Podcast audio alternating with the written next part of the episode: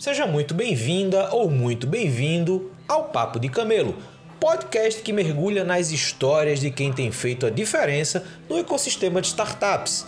Eu sou o Luiz Gomes, criador de conteúdo na Camelo, e estou aqui para fazer você refletir sobre temas fundamentais na jornada de criação e desenvolvimento de startups, indo além dessa corrida de unicórnios. Antes que eu esqueça, a partir de julho Duas edições da Camelo vão ser dedicadas a apresentar cases de startups. Startups que estão entrando no mercado, que estão brigando aí por um espaço entre as competidoras.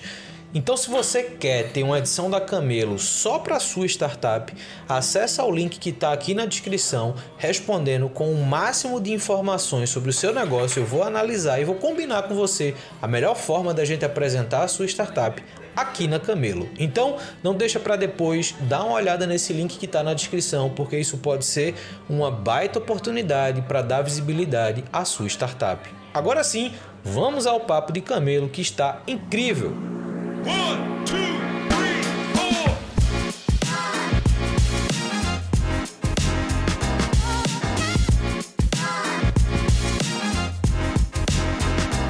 Estamos começando mais um Papo de Camelo. Hoje eu vou conversar com Eladio Isopo, que é da Payface, uma startup que tem impactado com novas tecnologias o mercado varejista e a gente vai entender um pouquinho mais a trajetória dele, como é que ele chegou até aqui e, obviamente, qual a sua visão sobre esse mercado que tem mudado tanto nos últimos anos.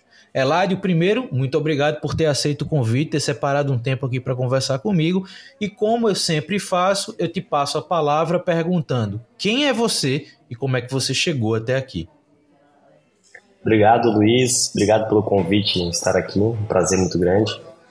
Essa é uma pergunta bastante difícil de responder, porque muitos caminhos me trouxeram até aqui. Eu sou empreendedor desde que eu me entendo por gente, desde criança. Eu sempre quis criar alguma coisa, sempre quis é, impactar as pessoas de alguma forma. E no final do ensino médio, eu tentei entender o que, que seria o meu, meu, meu caminho, qual seria a minha carreira. Eu gostava muito de programar, desde os 13 anos de idade eu programava. Tive já alguns experimentos de tecnologia na época do ensino médio, na época do, do, do IRC, servidor de bate-papo, antes de ter MSN, CQ, enfim, você deve ter usado o IRC é, é, aos 20, 30 anos atrás. Algo em torno de 20 e tantos anos atrás eu usava o IRC, aí fiz um canal de locação de bot é, para encher os canais com os bots é, é, que a gente fazia um, hospedagem deles. Então foi, foi uma experiência aí na, na adolescência para trabalhar com tecnologia, servidores Linux na época e tal. E, e essa foi a minha primeira experiência tentando montar uma empresa. Naturalmente não saiu, não saiu como esperado, porque era uma coisa muito nichada, muito pequena. E eu também não estava preparado suficientemente ainda. E no ensino médio, então, eu decidi fazer o curso de Sistema de Informação na Federal de Santa Catarina. Fiz esse curso e na primeira, na primeiro semestre tinha uma disciplina chamada Aspectos Comportamentais do Empreendedor. E aquela, aquela disciplina lá me, me encheu os olhos eu gostei muito, tinha as disciplinas técnicas como é, desenvolvimento de software, programação orientada a objetos, é, introdução à informática lá com é, desenvolvimento assembly, autômatos, toda, toda a parte de, de base da computação, mas aí essa disciplina ela estava meio desconectada, assim, na sexta-feira, último horário, eu fazia à noite, então era sexta-feira das oito e meia da noite até as dez, então você, você pode imaginar que era a disciplina menos frequentada da turma, porque a maioria das pessoas não estava nem aí para empreendedorismo. Mas aquela disciplina ali para mim foi, um, é, foi uma, um, uma abertura de, de olhos. Assim, eu comecei a ver coisas que eu não, não, não vinha até então. Teve vários livros que foram recomendados para leitura né, nessa disciplina. E um deles é o aspecto comportamental, é, desculpa, é a introdução à, à administração que aí você desde lá do FAIOL, é, é toda a métrica de, de, de, de, administração, como que os engenheiros criaram as, as escolas de administração.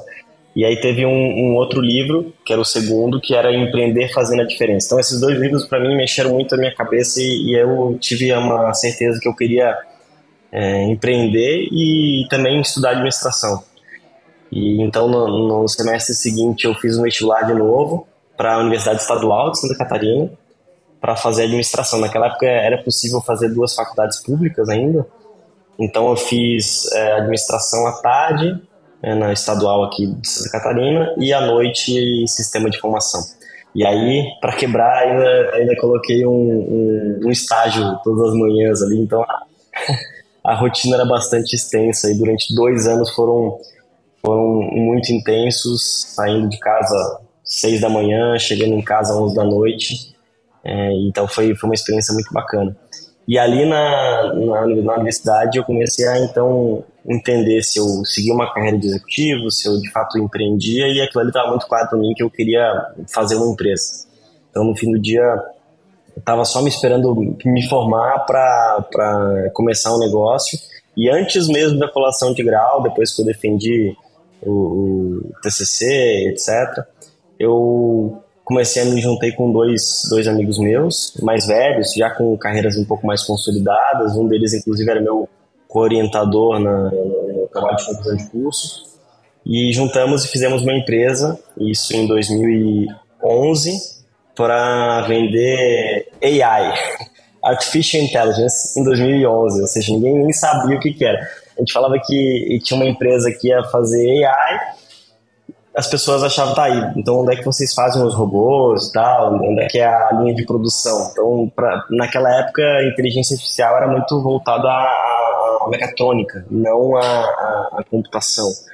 E muito menos ainda a sistemas de gestão, que era o nosso caso. A gente fazia um ETL, que é buscar grandes bases de dados dentro de, de, de empresas, trabalhava no nosso algoritmo e aí trazia os insumos do que, que seria tomar a decisão correta. Tanto que os nossos primeiros produtos eram um, um PDF, a gente entregava um PDF para os nossos parceiros, ó, isso aqui é a análise que a gente tem.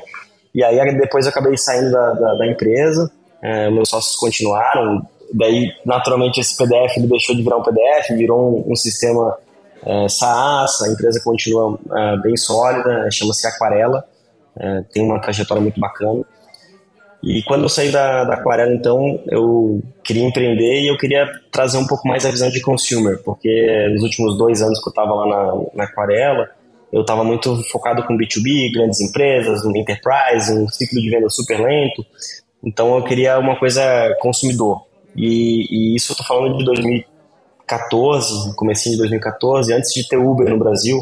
Não existia Uber, o Easy Taxi estava começando os, os passos um pouco mais largos.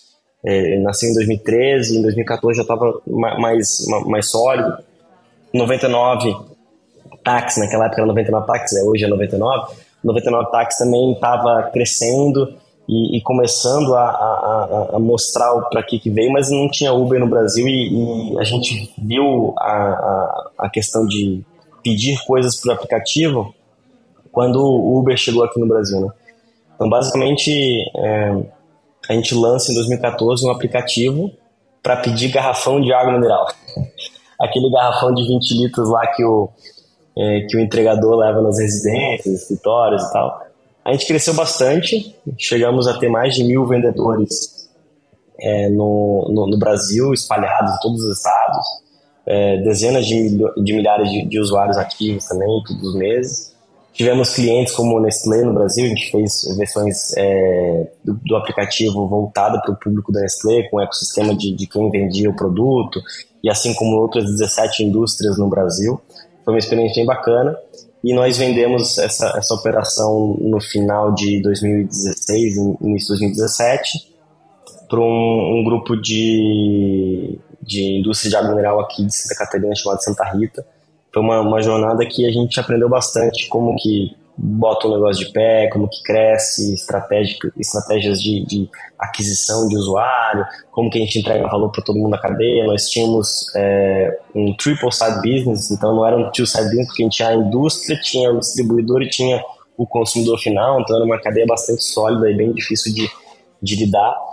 Um mercado muito difícil, um mercado bastante informal, com ticket médios muito baixos, mas ainda assim a gente conseguiu fazer uma, uma jornada que deu para aprender bastante, deu para colher frutos. Depois disso, então, atuei como executivo em, em, duas empresas que eu sou super fã até hoje. Uma delas foi a Softplan, que fica em Santa Catarina. É a maior empresa de tecnologia de Santa Catarina hoje, está fazendo um crescimento bastante sólido, com diversas aquisições, consolidando diversos mercados, como o da construção civil.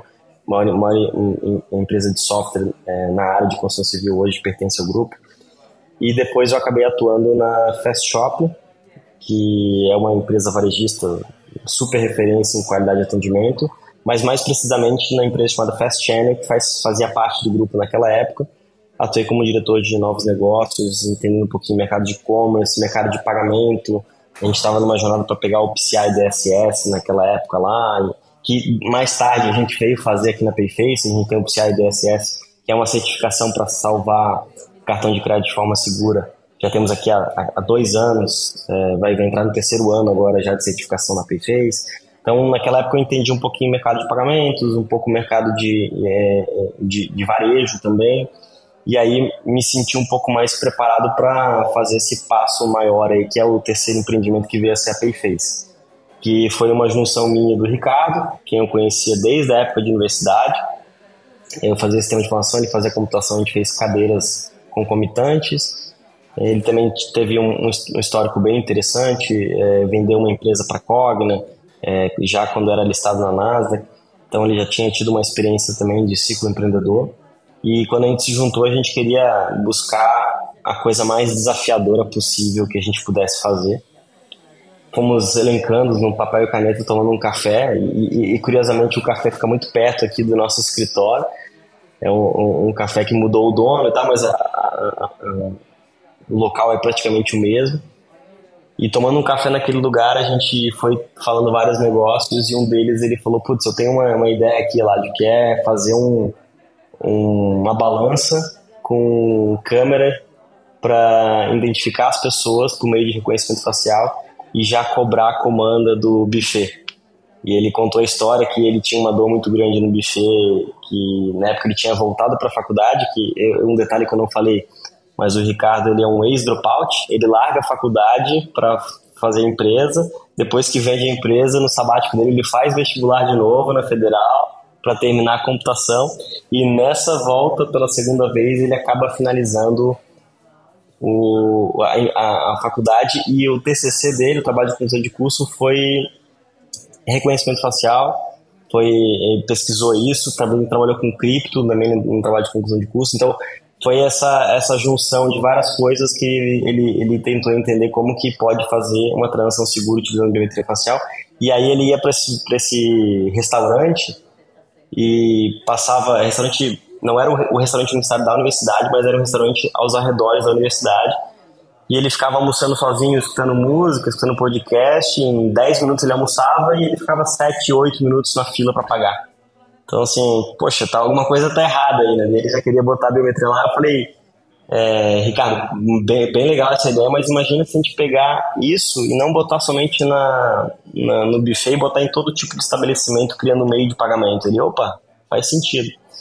E eu gostei bastante daquilo. É, nos próximos 4, 5 dias depois daquela conversa ali, eu fiquei pensando e, e tomando banho e vi um nome assim, putz, Payface. É, tem até um nome legal para esse negócio aqui. E aí eu falei para ele, o que, que você acha de Payface? Ele falou, bacana. Aí eu falei o nome, ele já desenhou a logo que praticamente é a mesma até hoje, com algumas melhorias aí que, que o pessoal de branding trabalhou em cima, mas basicamente é mesma, mesmo conceito. E iniciamos o, processo de fazer empresa. E aí, na, na, nessa primeira semana que a gente decidiu que seguiria para isso, eu comecei a ver o que, que tinha pronto no mercado, o que, que se tinha feito, quem estava é, trabalhando com isso. E aí eu me deparo com uma empresa chamada Smart to Pay. É, a Smart to Pay é uma empresa chinesa que na época fazia parte do grupo Alibaba, na época quando a White Financial ainda fazia parte do Alibaba, hoje são, são empresas separadas, mas eles estavam levando para a China o meio de pagamento com biometria facial, e aí testando no KFC, no Rema, em algumas operações de varejo lá. E, e nessa mesma época, aqui no Brasil, a gente estava recebendo aquela enxurrada de pagamentos com QR Code. Então todo mundo queria fazer a sua carteira de QR Code falando que a China é assim que se pagava. E naquele mesmo momento eu falei, putz, tá todo mundo criando uma carteira digital para pagamento com QR Code aqui no Brasil, sendo que a China, onde isso aqui funciona, as pessoas já estão querendo fazer um pagamento com biometria facial. Será que a gente vai vivenciar alguma coisa aqui no Brasil, algum flip de pular um, um estágio, pular uma geração? Como a própria China havia pulado o cartão de crédito, será que a gente pula o QR Code e vai direto para uma coisa consolidada usando a biometria, que é uma forma de autenticação única das pessoas, com segurança, etc. Então aquilo ali ficou na minha cabeça. Fast forward, três anos depois, a gente é, observa uma China com dezenas de milhões de pessoas e mais um ano depois, centenas de milhões de pessoas pagando com o rosto. Então a, a, a forma de pagamento ela cresce de forma exponencializada, então é, é muito grande o crescimento lá. Inclusive, tanto eu como o Ricardo, a gente vai para a China esse ano a convite aí de, de, de, algumas empresas da, da região lá, justamente para entender um pouquinho. A Payface hoje ela já, já é um pouco conhecida no mercado global e a gente recebeu esses convites para visitar. Então foi isso que a gente, é, foi como a gente chegou na Payface. E aí eu posso desdobrar a história da Payface a partir de agora, mas eu passo a palavra para você, Luiz, para ver se você tem alguma coisa para perguntar desse, desse backwards aí que eu falei até agora. Boa. Cara, Primeiro, uma baita trajetória empreendedora, assim, é muito bacana perceber a maturidade de pessoas que eu converso cujo empreendimento atual não é o primeiro, né? Outras experiências empreendedoras, sejam no mercado digital ou não, acabam influenciando muito a, a maturidade dessa galera hoje. E eu acho que isso é muito legal, assim, é, é, é algo que eu tento reforçar nas pessoas que acompanham a Camelo, que é se experimente como empreendedora ou como empreendedor, é, mesmo que aquele negócio que eventualmente você queira testar não seja o negócio da sua vida, eu acho que nem é legal a gente enxergar o que a gente cria desse jeito, porque as coisas mudam tanto e outras oportunidades podem acabar surgindo, mas serve muito como experiência. Mas te ouvindo, Elário, eu lembrei de uma experiência que eu tive em 2019, quando eu estava em Seattle e eu conheci a primeira Amazon Go, né, que é aquela loja, vai, fazendo um comparativo a nível Brasil, é como se fosse uma extensão de uma loja de conveniência, um pouquinho maior, fica entre uma, uma loja de conveniência e aquele modelo Minuto Pão de Açúcar, né, aqueles mercados que são relativamente pequenos. E a ênfase que eles dão é o fato de você entrar e sair do mercado, pegar o que você quiser e automaticamente tá tudo pago pela sua conta da Amazon. Só que uma das coisas, um dos pontos que eu levantei para a pessoa da Amazon que estava lá explicando como aquilo tinha sido concebido, como é que eles enxergavam o futuro da Amazon Go, uma das perguntas que eu fiz foi: se alguém pegar meu celular e entrar, compra e eu vou ter que pagar de todo jeito. A, a, a linha de segurança está no dispositivo. Se o meu dispositivo estiver no bolso de alguém e essa pessoa entrar, ela faz a compra no meu nome e, em tese, é muito difícil eu provar que não fui eu, porque o rastreio é o rastreio do dispositivo. E aí, trazendo isso para o contexto Brasil, que a gente vive num cenário econômico que as pessoas acabam sendo muito mais violentas em termos digitais, você pode clonar um celular e coisa do tipo, então você pode exponencializar isso em termos de problema muito rápido. E aí, enquanto você estava falando, eu lembrei dessa história, por quê? Porque eu acho que você traz talvez a resposta de segurança que uma Amazon Go hoje ainda não entrega. Que, a menos que a gente comece a clonar rosto ou usar deepface de um jeito muito mais avançado do que é hoje, a sua o seu rosto é uma identidade, né? Então, por mais que você possa rastrear dispositivos, mas quando você usa o rosto como, como elemento do checkout, você reduz muito essas brechas de segurança para eventuais compras não feitas por você. Só que, obviamente, a gente também fala de aspectos de segurança, né? Então, a gente fala de você capturar a imagem da pessoa, você vincular a imagem da pessoa a um dado bancário. Isso também a gente poderia entrar num outro contexto, que é o Open Finance, já que, que torna as pessoas ativos financeiros de uma forma mais ampla. Mas eu queria entender, Eladio, é, foi bacana ver como vocês tiveram essa ideia. Eu acho que é muito, muito louvável você perceber é, o quanto isso pode gerar de oportunidade, além de, de restaurantes, etc. Então, a, o conceito eu acho que ficou muito claro.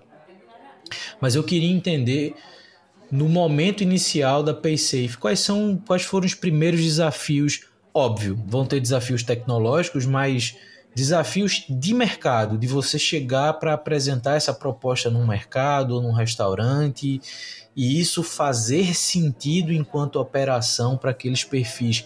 Como é que foi essa quebra de, de, de primeiros obstáculos aí para fazer a Payface entrar no mercado? Excelente pergunta, Luiz. Eu começo remetendo um pouquinho da, da, da sua visão lá dos Estados Unidos. Nos últimos 15 anos eu tenho ido para os Estados Unidos todos os anos já. E com a, agora os, os, anos mais recentes, principalmente depois da pandemia, três vezes por ano tenho ido para os Estados Unidos.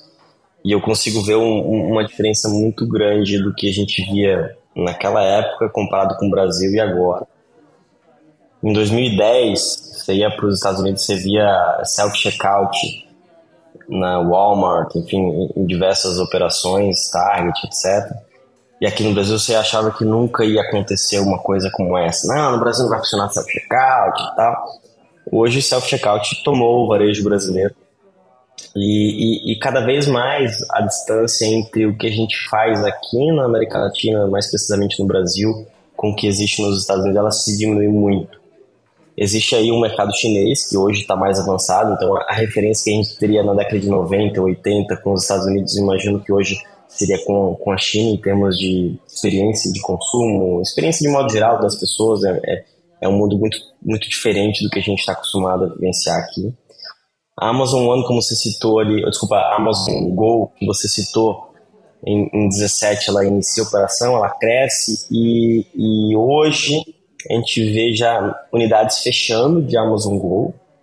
Então a gente vê um movimento refratário a, a, essa, a essa, expansão. E aí tem diversos fatores, tem fatores socioeconômicos, sem entrar aqui em, em, em questões mais políticas, mas é, a gente vê os Estados Unidos com coisas que não, não existiam até então, ia para São Francisco, eu vou para São Francisco há muitos anos, eu fui agora esse ano para lá de novo e eu, eu fiquei assim, perplexo com a mudança, a condição de, de, das pessoas, com o varejo. Eu fui pegar um, um desodorante numa farmácia lá daquelas grandes e eu tive que chamar uma, uma operadora para poder abrir, destravar, porque estava fechado numa, numa gaiolinha, assim, num, num cofrezinho, um desodorante. É, coisas que, que nem no Brasil a gente tem mais. Então, os Estados Unidos acho que ele vive um modelo, um, um momento, desculpa, em que ele experimenta dores que a gente aqui no Brasil experimentou na década de 90, na, no início da década de 2000. Você teve uma época que, na época que você tinha carro com toca-fita, você estacionava o carro, toca-fita ia embora e o vidro quebrado. Hoje, é, a gente tem outras dificuldades e outras questões de segurança que são grandes também, mas dificilmente você vai ter um, um carro quebrado na rua. Não é uma coisa que não se tem mais, assim. Claro, como eu falei, tem outras questões ainda que não coloca a gente no topo da lista de segurança pública. Infelizmente, gostaria que fosse. Mas se você deixa o seu carro estacionado em São Francisco, a probabilidade de você ter ele quebrado quando você volta, ela é 90%. Isso é, é dado trazido pelo, pelo rapaz que me atendeu na locadora quando eu fui pegar o carro. Então, it's 9%. Chance, é, ele falou assim, então, cara, bota em, em, em, estaciona esse carro em locais fechados.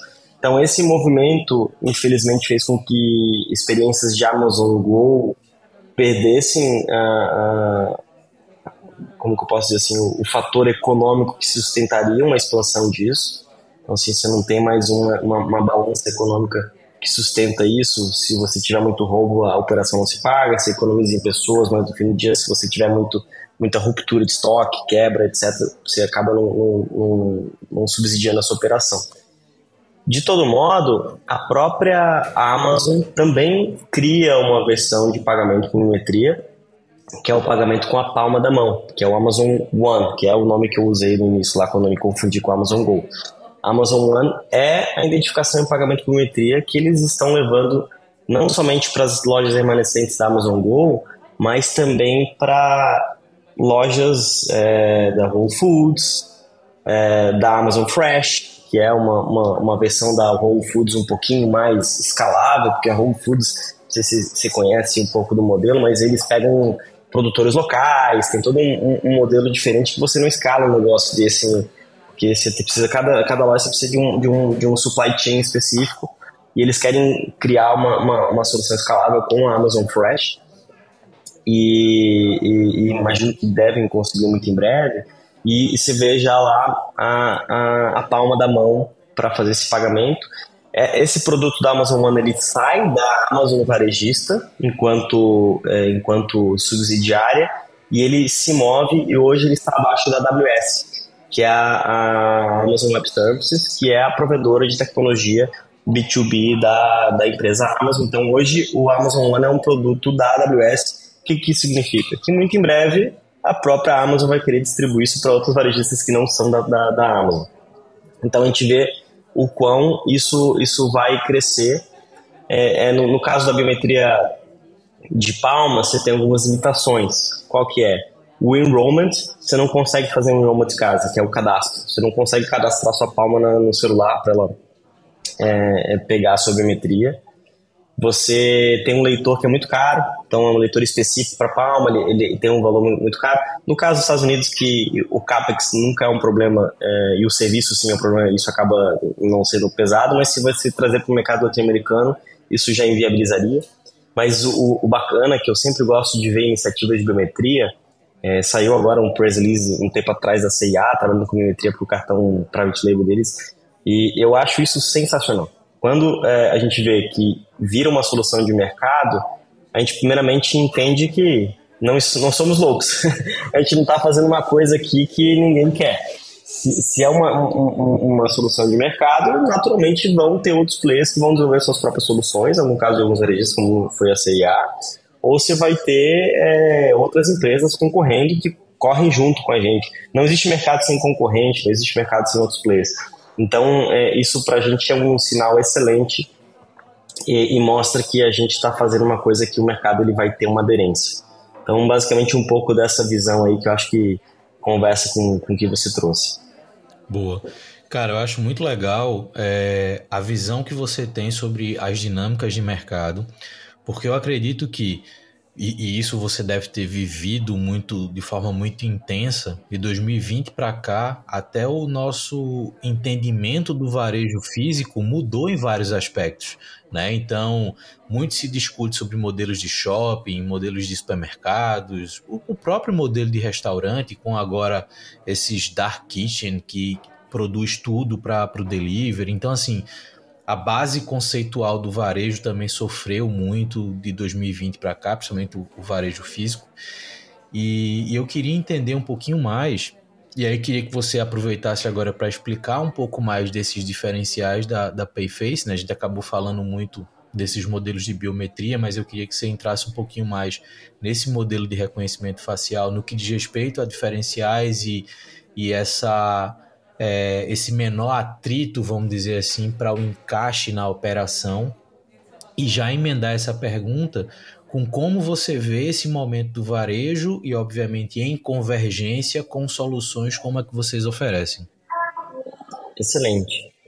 Nós vivenciamos em 2020 um, enfim, uma situação que ninguém nunca imaginaria que a gente vivenciasse, talvez em filmes, etc. Foi, foi péssimo para quase todo mundo, assim, foi uma, uma, situação que a gente sentiu na pele, de fato, o que que era não saber o que aconteceria. Eu acho que o fato de não saber deixou a gente muito mais, mais, incerto e, e, e, com, com essa, esse receio da, da situação. E no lado das empresas, isso também foi uma, uma realidade. Assim, se a gente, na pessoa física, tinha uma incerteza do que aconteceria, as empresas, de um modo geral, tinham incertezas tão grandes quanto. E, e, a aposta no digital ela foi assim exacerbada até mais do que deveria. É, foi, foi importante porque segurou as pontas, a tecnologia ali, o e-commerce, o delivery, é, é, as galinhas escuras, né, as dark chickens, que o pessoal, é, a gente brinca aqui que tem uma dark chicken, né, que é a dark kitchen, né, mas é, pessoal, eu escuto muito falar dark chicken, então a gente chama das galinhas escuras ali e essas é, restaurantes que ficavam em lugares super nobres, virando dark kitchen. Então, assim, é, é coisas muito diferentes do, do, do, que a gente estava acostumado. É, supermercados que não tinham nem site institucional subiram e-commerce em dois dias, três dias subiram e-commerce e que não tinham site para ver onde é que é o endereço, subiram e-commerce. É, e aí com volumetria de 10, 15, 20% do, do, do que se vendia. Então, assim, é, é surreal também. É, e, e, e, aí depois com o passada do tempo, a retomada do, do, do da normalidade, é, a, as coisas foram voltando um pouquinho mais como eram. Menos gente comprando em e-commerce no mercado, mais gente frequentando lojas. Mas o que, que não muda? As pessoas elas já iam lá fazer a compra dela no, e-commerce do mercado, ela tinha a lista salva toda do que ela comprou. Agora ela vai no mercado, ninguém nem sabe quem é, quem é lá direito então, assim, essa é, é, aí surge, sai o digital forte, como era antes, e entra o, o famoso digital, né? Como que a gente leva elementos do digital para a jornada do físico.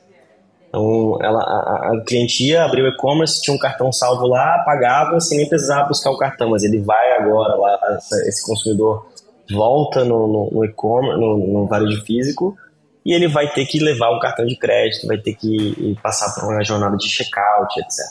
Então, é justamente nessa, nessa tentativa de a gente conseguir levar benefícios do digital para os clientes do mundo físico que a gente tem sido procurado pelos varejistas agora nos últimos dois anos. Nós iniciamos a nossa operação em 2021, então a gente tinha tudo pronto para lançar em, em 20, e aí veio uma coisa chamada pandemia, as lojas fecharam, todo mundo de máscara, biometria facial com máscara.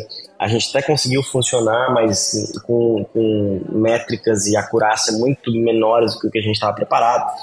E a gente lança em 21 ainda operando com máscara, mas com, com travas de segurança um pouquinho maiores. E 22 é que é o ano que a gente de fato começa a crescer o número de PDVs, começa a ser interessante, justamente porque os varejistas viram, investimos no digital, os clientes estão voltando para o físico. O que a gente vai levar no físico que agora vai fidelizar e fazer com que a experiência dele seja melhor no, no mundo, no, mundo, no mundo físico perante o que ele já tinha experiência no, no digital. Então, se você ir no mercado, poder levar é, mercado, digo aqui de modo geral, mas pode ser uma farmácia, pode ser um posto de combustível, você está passeando com seu cachorro, fazendo uma corrida ao ar livre e querer passar no, no mercado para levar uma coisa para casa sem carregar nada, nem relógio, nem celular, e se identificar e fazer o seu pagamento sem o seu rosto, tem um valor muito grande. E as pessoas começam a, a, a observar isso e muitos desses clientes começam a cobrar, inclusive, o próprio varejista, que porventura não tem a solução a instalar. A gente teve alguns casos de varejistas que falam assim, putz, tem cliente aqui que vai no, no, concorrente que usa a nossa solução e quer que a gente tenha também é, vocês aqui. Então, é, é, um pouco do que a gente que a gente vivencia aí dessa experiência do, do varejo. Né? E eu acho isso muito legal. É, antes da gente começar a conversar, eu estava olhando o site de vocês, olhando um pouco do funcionamento do produto. E eu acho que, além desses pontos que você colocou, tem a questão da praticidade na dinâmica do checkout. Né? Então, considerando o mercado, como você falou, pode ser no mercado, numa farmácia, geralmente a pessoa no checkout já está ali com os itens na mão, sacola, ainda tem que tirar ou a carteira para pegar um cartão, ou o celular para fazer uma aproximação, ou o próprio relógio, que ah, mas aproxima o relógio. Tá, mas você simplesmente ficar parado de frente para uma câmera, a câmera lhe reconhecer e você só dar uma aprovação do pagamento, cara, a, a, dinâmica motora desse processo ela é muito mais tranquila, né? Então, como você falou, né, a questão da, bi, da biometria mesmo, ela tem suas limitações, mas quando você vai para a leitura do rosto, você pode pegar pessoas com algum tipo de deficiência de locomoção, que muitas vezes ainda tem mais dificuldade para fazer esse processo de checkout então você consegue democratizar muito a independência das pessoas nesse fechamento de processo dentro do varejo. E eu acho que essa tua visão do digital, ela é muito, ela tá muito bacana, né? É um ponto de discussão cada vez maior. É, e eu acho que tem feito muito sentido, né? Hoje a gente está vivendo um momento que, sim, o espaço físico ele está sendo é, tá passando por uma nova interpretação, porém ele está sendo ressignificado. Né? Hoje o ambiente físico ele tem uma importância talvez até maior do que a gente dava antes da pandemia, né? Por mais que existam facilitadores, por exemplo, a gente está tendo essa conversa, você está em Santa Catarina, certo? Nesse momento, sim. Estou aqui em Florianópolis. E eu tô aqui em Recife. Então a gente tá tendo essa conversa super facilitada, sem precisar mexer em logística, em nada. Só que, obviamente, é importante a gente priorizar a dinâmica física para uma série de atividades. Eu acho que a forma que vocês se integram ao ecossistema varejo, eu acho que é muito legal. É, eu acho que tem muito potencial enquanto tecnologia eu queria que você falasse um pouquinho agora. Você comentou quando você estava dando o exemplo da biometria. O equipamento geralmente é um equipamento um pouco mais caro para o varejista. O setup é um setup mais difícil, porque, como você disse, a pessoa não consegue fazer o setup e a validação disso de casa. Eventualmente, a pessoa vai ter que revalidar essa biometria em cada estabelecimento novo que ela vá. E vocês meio que tiram um pouco dessas barreiras, desses atritos, com o viés do reconhecimento facial. Em termos de setup para os estabelecimentos, como é que hoje um mercado, uma farmácia, um restaurante adota a Payface? O que é que, o que, é, é necessário para entrar no estabelecimento? Eu estou perguntando isso por quê? Porque sempre fica aquele questionamento de como é que esse negócio escala, né? Então, como é que vocês é, projetam um crescimento de mercado, e aí eu já junto essas duas perguntas, né? O, o setup de, uma, de um novo estabelecimento com a tua visão de crescimento para Payface a partir de agora. Excelente, excelente. Só, só antes eu gostaria de fazer um pequeno, uma pequena observação. A, o reconhecimento facial ele também é uma, uma forma de biometria, que é a biometria facial. Então você tem a biometria digital, a biometria de palma de mão, biometria vascular, biometria de íris e o reconhecimento facial também é uma biometria. Então, só, só para a gente não, não, não induzir o cliente que o reconhecimento facial é bom, a biometria é ruim, porque reconhecimento facial também é uma biometria, né? É, e, e, nesse caso que você está falando, como que a gente escala isso e leva para vários estabelecimentos, várias pessoas? A ideia da Payface aqui não é trabalhar sozinha. Porque se a gente faz o que a gente fez até então com supermercados, em que a gente coloca um dispositivo nosso lá, integra na frente de caixa, faz uma jornada de ponta a ponta, digamos assim, a gente não consegue levar para todo mundo. Então a nossa ideia justamente é fazer parceria com bancos adquirentes, que são as empresas de maquininhas, é, bancos emissores, então, aquele banco lá que você tem um relacionamento que você tem um cartão de crédito dele, que você tem um meio de pagamento dele, seja um Pix ou qualquer outro meio de pagamento, esse banco emissor ele vai continuar emitindo meio de pagamento, ele vai continuar operando crédito, ele vai continuar sendo uma peça super chave dentro do ecossistema de pagamentos. E a gente, enquanto é, facilitador de pagamento por metria, quer construir pontes justamente com essas empresas que já atuam no segmento. Então, essa é a forma que a gente tem de escalar e levar essa solução para todo mundo. Se a gente quiser fazer do zero uma solução em que o usuário se cadastra na Payface e usa na, na, no dispositivo de captura lá na frente de caixa que a gente colocou e faz isso num arranjo próprio, a gente não vai conseguir chegar em todas as pessoas ou em grande parte delas. Então essa é a estratégia que a gente tem usado aqui, justamente trabalhar com, com esse ecossistema de pagamento já criado. Boa. Cara, é, de fato eu confundi. Eu, eu, chamava reconhecimento facial e não biometria facial. Então, de fato, biometria, qualquer leitura, né? É, é, partes do corpo e, e, a biometria facial, que é o foco de vocês. É, Eladio, pra gente fechar, eu queria ter uma visão tua sobre o futuro desse, desse varejo como um todo, né? Então, hoje a Payface ela pode entrar no varejo, mas ela pode entrar também no varejo de alimentação, no que diz respeito a restaurantes ou farmácias, ou eventualmente até expandir isso para outros serviços. Mas como é que tu enxerga hoje as tecnologias projetadas a varejo? Vocês ficam ali numa interseção entre varejo e fintech, né? Porque querendo ou não, vocês estão integrados ao processo checkout. É, como é que hoje você enxerga esse futuro? O que é que eventualmente você já tem discutido internamente?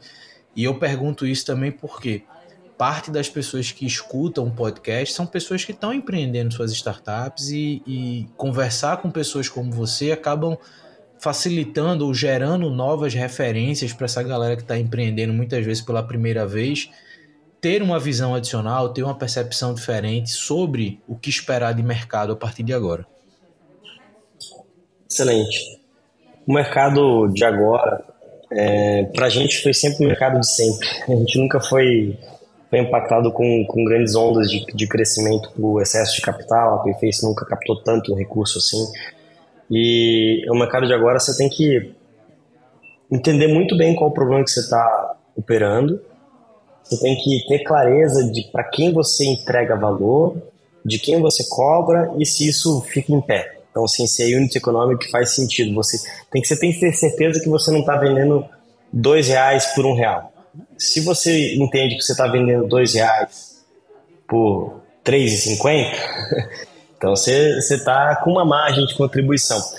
E, e, é isso que, que todo mundo quer ver e eu acho que acredito que você vai ter, vai ter uma visão de longo prazo. No caso da Payface, a gente entrou numa etapa muito grande de desenvolvimento de produto, de entender a dor do mercado, quem são as nossas pessoas de, de atuação, é, como que a gente conecta com o ecossistema, validamos essa unit economic, quanto cobra, quanto fica na mesa, quanto sai, e agora a gente está numa, numa, etapa é, quaternária que é a escala disso, você ganhar um, um crescimento muito grande e levar para mais pessoas. Então, o nosso foco hoje é fazer com que a nossa solução, que hoje é utilizada por é, milhares de pessoas, seja utilizada por milhões de pessoas muito em breve. Então esse é o nosso, é, é o nosso foco a partir de agora.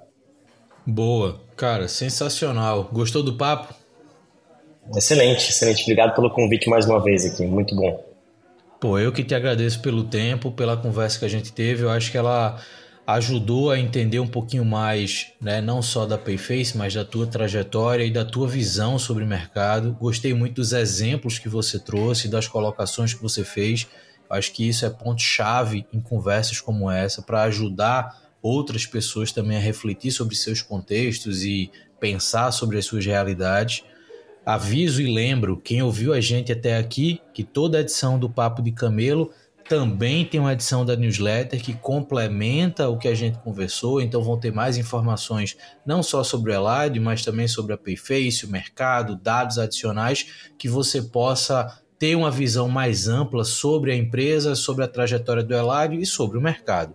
Então, a gente se escuta no próximo Papo de Camelo. Valeu!